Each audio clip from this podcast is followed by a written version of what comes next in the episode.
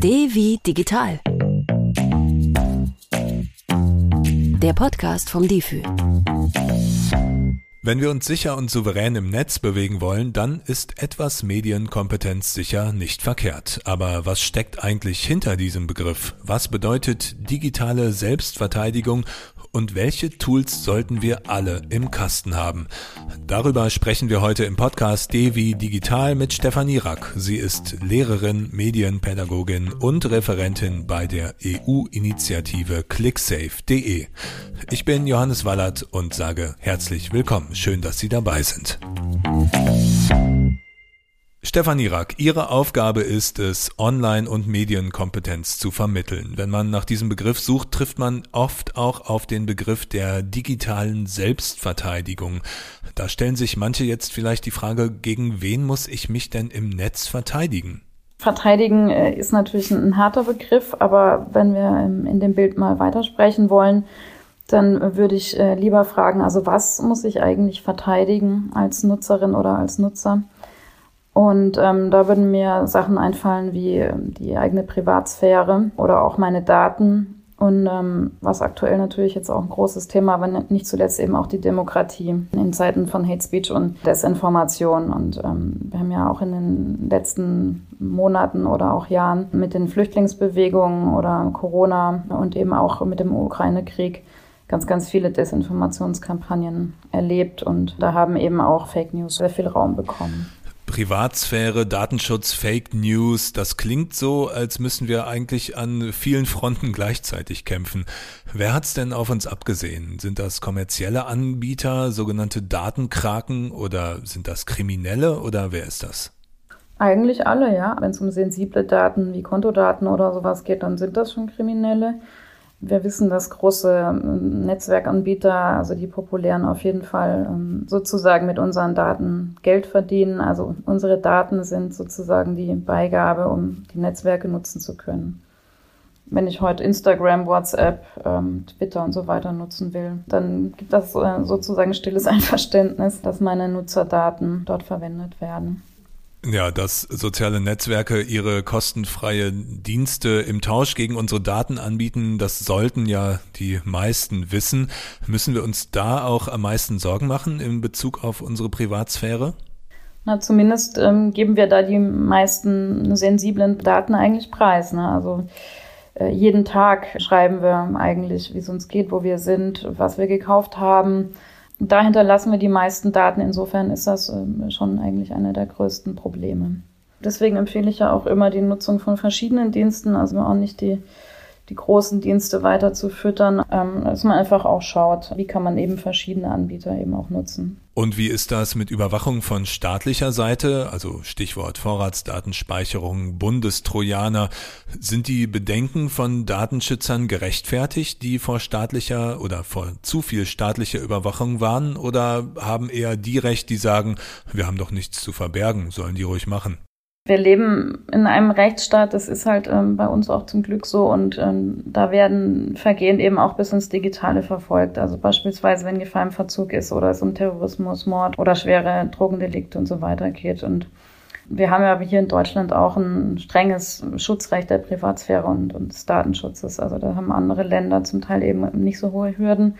Bei uns wird eine Überwachung oder eben auch der Bundestrojaner also der Einsatz muss eben stark begründet sein und eben auch vom Gericht angeordnet werden. Ne? Also ist die bedenkenlose Nichts zu verbergen Fraktion eher im Recht?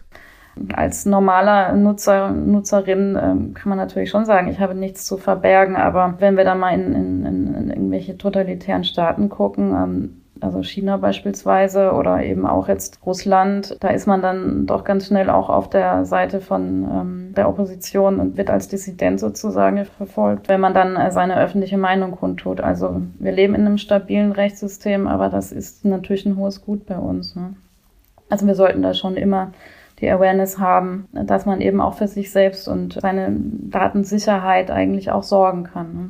Ja, für die eigene Datensicherheit zu sorgen, das ist ja auch Ihre Aufgabe als Medienpädagogin, also das zu vermitteln, das Wissen und die Kenntnisse. Wie ist denn Ihre Wahrnehmung so vom Wissensstand allgemein in der Bevölkerung? Wissen die Menschen ihre Daten zu verteidigen?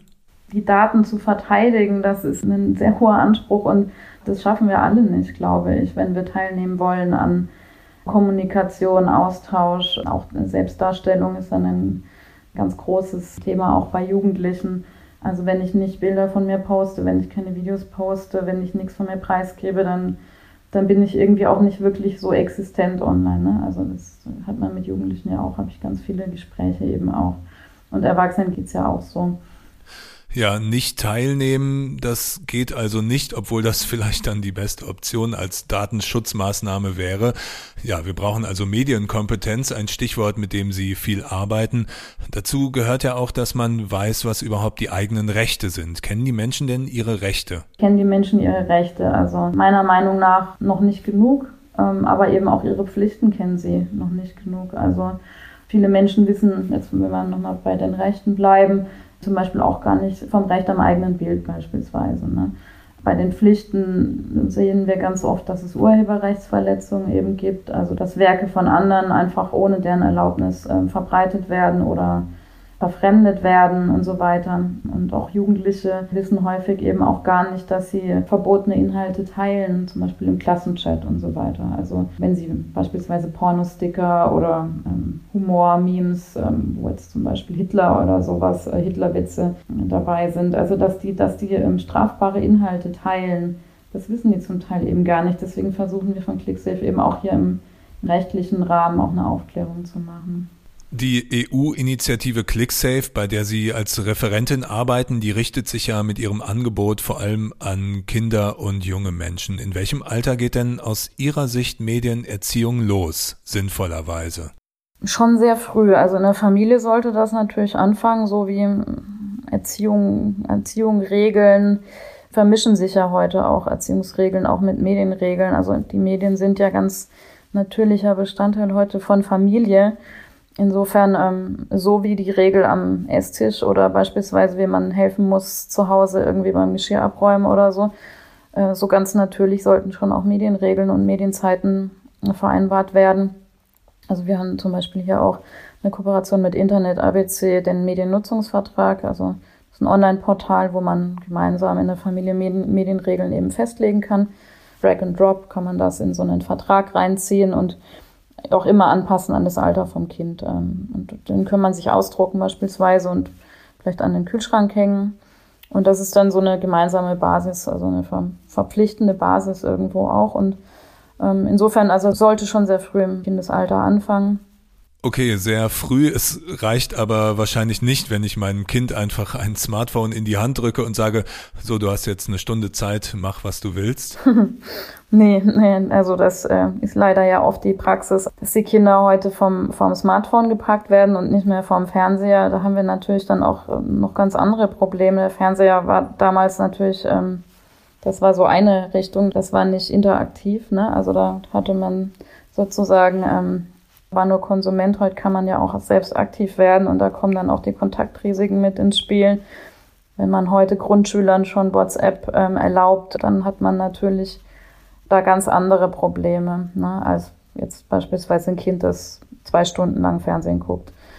Sollte man Kindern im Grundschulalter denn überhaupt schon ein Smartphone erlauben? Wenn sie eins haben wollen, kann man das bedenkenlos machen? Man sollte sich sehr, sehr gut überlegen, ab wann Medien erlaubt werden. Also meiner Meinung nach, und das sage ich auch gerne meinen Freunden, die mich fragen, so spät wie möglich ein eigenes Smartphone. Also wenn das Kind natürlich schon ähm, in Klasse zweiter nachfragt, dann kann man sagen, du bist noch nicht ähm, alt genug für ein eigenes Smartphone. Ähm, du kannst zum Beispiel beim Übergang in die ähm, höhere Schule ein Smartphone bekommen, aber wir arbeiten gemeinsam darauf hin. Ne? Also ich denke auch immer, man kann da Ausblicke geben. Ja? Man muss nicht sofort alle Wünsche erfüllen, denn ähm, ein eigenes Smartphone äh, setzt eben voraus, dass ein Kind eben auch damit umgehen kann. Also ist das dann ein guter Zeitpunkt beim Übergang von der Grundschule in die weiterführende Schule zum Beispiel? Ja, also das empfehlen wir so hier ähm, auf jeden Fall von ClickSafe auch. Das ist ein Alter, wo, wo Kinder auch langsam eine Folgenabschätzung ihres Handels vornehmen können, wo man ihnen auch erklären kann, was verschiedene Dienste eben auch für Möglichkeiten, aber auch Risiken bieten, ohne sie zu erschrecken. Also ab Klasse 5, also ab dem Alter von 10 Jahren, ein eigenes Smartphone und dann auch erstmal natürlich schon eher kontrolliert auch nutzen, also nicht, ähm, nicht alle Apps erlauben, ähm, die möglich sind, sondern also auch besprechen, wann und warum welche App schon erlaubt ist ähm, und dann aber auch langsam entlassen in die Selbstständigkeit und Selbstverantwortung. Und äh, wie bleiben wir da als Erwachsene auf dem Laufenden? Also wir wollen ja vielleicht auch einfach wissen, was Trend ist, aber natürlich auch wissen, was unsere Kinder machen. Müssen wir uns dann da überall selbst anmelden und das alles selbst ausprobieren oder was ist da der beste Weg? Also tatsächlich wäre es am besten, also auch wenn es echt manchmal weh tut. Also ich äh, bin immer noch kein Fan von TikTok, auch wenn alle total auf TikTok abgehen, auch Erwachsene. Also ich krieg wirklich Kopfschmerzen nach kürzester Zeit, aber ich muss mich da auch rumtummeln. Ich muss gucken, was ist da los, welche Themen sind gerade weit vorne, welche Videos werden hochgespült, wo wird es auch problematisch ähm, im Bereich Entwicklungsbeeinträchtigung oder sogar Jugendgefährdung und was sind einfach die Hypes auch. Ne? Also das ist natürlich auch was, was wir machen müssen und ähm, ich empfehle das tatsächlich Eltern auch äh, mit den Kindern, auch wenn die Kinder die App haben wollen, die zusammen zu installieren und ähm, richtig durchzuschauen eben auch mal. Also auch in die Einstellungen zu gehen. Ähm, wo kann ich zum Beispiel jetzt auch mal jemanden melden? Wo kann ich jemanden blockieren im Fall von Mobbing? Und auch im, im Lauf der Zeit immer mal dabei zu bleiben und sich vielleicht auch mal blöd anzustellen und zu fragen, du, äh, ich habe hier selber irgendwie gerade eine App installiert, so, ähm, wie kann ich denn hier ähm, beispielsweise einen Kontakt blockieren oder so, ne? Also einfach auch das Wissen der Kinder abfragen, beziehungsweise schauen durch auch blöde Fragen, wo ist denn der Wissensstand der Kinder überhaupt? Also wissen die eigentlich wirklich mehr oder sind die einfach nur schneller äh, bei der Bedienung? Ne? Äh, heißt das, dass Medienerziehung auch dann in beide Richtungen funktioniert? Also, dass Eltern auch von ihren Kindern was lernen können? Ja, das wird ja immer so gesagt. Also Kinder sind so die Experten und Eltern ähm, sind irgendwie so ein bisschen hinterher, so ein bisschen Mittelalter ähm, sehe ich eigentlich nicht so. Eltern haben viel ähm, mehr Lebenserfahrung, sind natürlich älter, haben manchmal auch ein, ein, Bauchgefühl. Kinder haben auch ein Bauchgefühl übrigens. Ja. Das, da muss man sie natürlich auch bestärken. Aber ich denke, zusammen kann man die besten Grundlage schaffen, dass da wenig ähm, negative Erfahrungen kommen. Ne? Ähm, beziehungsweise die kann man vielleicht nicht verhindern, aber wie dann ein Kind reagiert, eben auf Mobbing, auf Grooming, auf ähm, verstörende Inhalte. Ähm, da kann man halt Kinder schon ganz gut ausrüsten. Sie haben jetzt die Stichworte Mobbing oder Grooming genannt oder auch einfach ja Inhalte, die junge Menschen vielleicht nicht sehen sollten. Wo lauern aus Ihrer Sicht die größten Gefahren für Kinder und junge Menschen im Netz? Ja, das sind in den unterschiedlichen Bereichen unterschiedliche Probleme. Ne? Also wenn wir natürlich mit den, wenn wir Social Media anschauen, da haben wir natürlich äh, problematischen Bereich der, der Selbstdarstellung, ähm, freizügige Selbstdarstellung, ähm, aber auch Weitergabe von privaten, intimen Bildern von anderen und so weiter. So haben wir auch eben äh, Rechtsverletzungen im Privatsphärenbereich. Ähm, wir haben Mobbing ganz stark natürlich immer noch. Das Thema ist irgendwie ein Dauerbrenner-Thema. Wir haben vermehrt Grooming, also äh, Kontaktanbahnung von Erwachsenen gegenüber Kindern in sozialen Netzwerken. Ja, dann haben wir natürlich ähm, auch Pro-Ana-Promia immer noch. Also Essstörungen äh, werden verherrlicht, Magersucht wird verherrlicht. Ähm, Im Bereich Gaming, ähm, da hatte ich gerade vor kurzem mit, mit äh, Jugendlichen gesprochen. Mädchen wie Jungs haben gesagt, dass sie einfach zu viel Geld ausgeben, ne? also durch In-App-Käufe, durch In-Game-Käufe. Da muss, muss man natürlich schon eine starke Selbstdisziplin an den Tag legen. Am besten natürlich ein Budget vorher vereinbaren, auch mit den Eltern, ein monatliches Budget. Wie viel denn überhaupt dafür ausgegeben werden soll. Denn wenn man Zugang zur Kreditkarte hat, dann ist da ganz schnell mal ein großer, ein ganz großer ähm, Posten weg. Ne? Das sind ja alles Dinge, die Kinder und Jugendliche betreffen, die aber Erwachsenen auch nicht fremd sind. Und wir hatten es ja vorhin schon, gar nicht am äh, Netzgeschehen teilzunehmen, ist keine Option. Also auch wenn ganz rausziehen natürlich der effektivste Weg zur Selbstverteidigung wäre, ist die Antwort aus dem Dilemma dann eben Medienkompetenz? Ja, also wir sind ja keine Höhlenmenschen mehr zum Glück. Also wir wollen ja auch rausgehen ins Licht und sind ja auch Gemeinschaftswesen. Das heißt also natürlich wollen wir teilnehmen und deswegen ist bei uns natürlich also das kompetente Verhalten auch eben in Krisensituationen und auch das, das richtige Einschätzen, das Bewältigen und auch das Wissen natürlich im Vordergrund. Sind wir ähm, denn da in Deutschland gut aufgestellt, was Bildungs- und Informationsangebote angeht? Es ist tatsächlich so, dass eher der Bereich Medienkompetenz äh, überall wieder runtergefahren wird, also auch eine Ausbildung. Also man kann es kaum noch studieren und ähm, wir haben ja das als Querschnittsaufgabe, die KMK empfiehlt es ja in verschiedenen Fächern anzudocken. Also ich bin selbst Lehrerin und ich weiß eigentlich, wie es ist. Wenn keiner so richtig sich dafür verantwortlich fühlt, dann macht es zum Schluss einfach niemand. Also ich hätte eine, eine Fachmedienkompetenz, ein einstündiges Fach hätte ich sehr, sehr sinnvoll gefunden. Aber gut, ähm, das haben wir so nicht. Insofern ähm, kann ich einfach nur dafür plädieren, Medienkompetenz als das eben auch anzusehen, was es ist, nämlich ein, ein sehr wichtiges Beiwerk sozusagen zur Erziehung. Und hört diese Erziehung irgendwann auf? Also sollten Erwachsene auch in Medienkompetenz unterrichtet werden oder vor allem die junge Generation? Nee, das ist durch die Generation weg. Also wir brauchen nicht immer nur über Jugendliche zu reden. Ähm, von ganz vielen Erwachsenen kommt ja dann auch eben auch der Mist in, in den sozialen Netzwerken. Im Großen und Ganzen sind das ja Erwachsene, die keine Ahnung von Respekt und Etikette haben oder eben auch ja, die Anonymität des, des Internets einfach dazu benutzen, um Hate Speech zu, zu verteilen, ähm, eben auch Menschenrechte ähm, zu missachten und so weiter. Also unsere Zielgruppe ist in erster Linie, das sind Kinder und Jugendliche, aber wenn wir über diese ganzen Sachen reden, auch diese problematischen Aspekte im Netz, da müssen wir natürlich auch ähm, Erwachsene adressieren, ähm, die hier auch null das Gefühl haben, dass sie irgendwie, ähm, also auch Vorbilder für Kinder und Jugendliche sind. Ne? Zum Mitnehmen. Zum Ende unseres Podcasts, Frau Rack, bitten wir unsere GesprächspartnerInnen immer das Wichtigste zusammenzufassen, was unsere HörerInnen auf jeden Fall mitnehmen sollen. Was gehört denn aus Ihrer Sicht in meinen Werkzeugkasten beim Thema Medienkompetenz auf jeden Fall mit rein, egal ob Jugendliche oder Erwachsene? Das ist natürlich das Wissen um die Dinge, also dass man sich informiert über das, was man da tut und nicht einfach alles konsumiert oder auch nutzt, weil es eben alle tun, sondern da sollte man sich eben schon auch fragen, brauche ich das wirklich? Brauche ich jetzt die neue App? Brauche ich das? Und was bringt es mir? Dann ähm, sollte man sich dann mit dem Dienst um auch gut auseinandersetzen. Man sollte auf sein Bauchgefühl hören. Dann wichtig natürlich auch meiner Meinung nach digital Courage, wenn ich sehe, dass irgendwo jemand im Netz gemobbt wird oder rassistisch beleidigt, die Person also den Aggressor melden, auf jeden Fall im Netzwerk, so schnell wie es geht und das Opfer ähm, unterstützen durch Likes, durch Kommentare und so weiter. Und im Bereich Datenschutz, was ist da so das Einmaleins? Ähm, das sprengt jetzt wahrscheinlich ein bisschen den Rahmen, ne?